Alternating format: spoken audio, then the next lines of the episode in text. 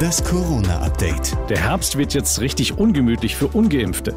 Wichtigster Punkt, Kontaktbeschränkungen zum Beispiel für Ungeimpfte sollen jetzt doch wieder möglich sein. Und es kommt 3G am Arbeitsplatz mit Konsequenzen für Ungeimpfte, die sich nicht testen lassen wollen.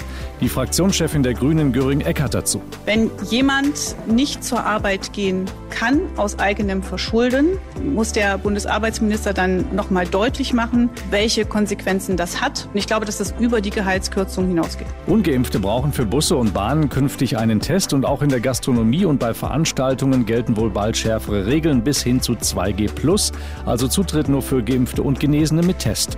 Göring-Eckardt hofft, dass die Ministerpräsidentenkonferenz am Donnerstag mindestens eine bundesweite 2G-Regel beschließt.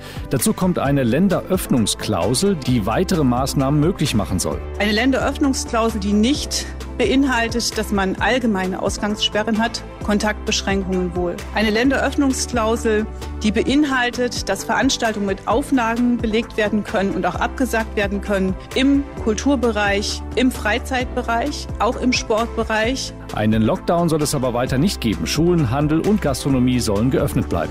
Jetzt haben wir schwarz auf weiß. Bars und Clubs sind Corona-Hotspots. Knapp drei Viertel aller Warnungen der Gesundheitsämter in Deutschland lösten Besucherinnen und Besucher hier aus. Vergleichsweise wenige Warnmeldungen gab es dagegen für Restaurantgäste. Sie erhielten nur 11 Prozent aller Warnmeldungen.